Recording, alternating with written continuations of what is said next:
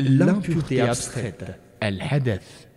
L'impureté appelée hadath est un état qui, s'il affecte l'homme, l'empêche d'accomplir la prière à moins qu'il se purifie. Ce n'est pas quelque chose de matériel et sensible comme la najasa.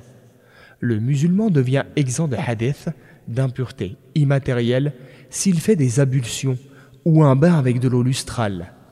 Une eau lustrale ou purifiante, matahur, est une eau ne contenant pas une impureté tangible, najasa, et dont la couleur, le goût et l'odeur ne sont pas altérés par elle.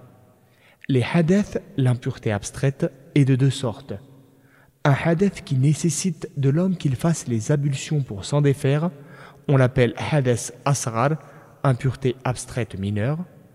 Un hadith qui nécessite pour s'en défaire que la personne fasse un lavage complet du corps, on l'appelle hadith akbar, impureté abstraite majeure.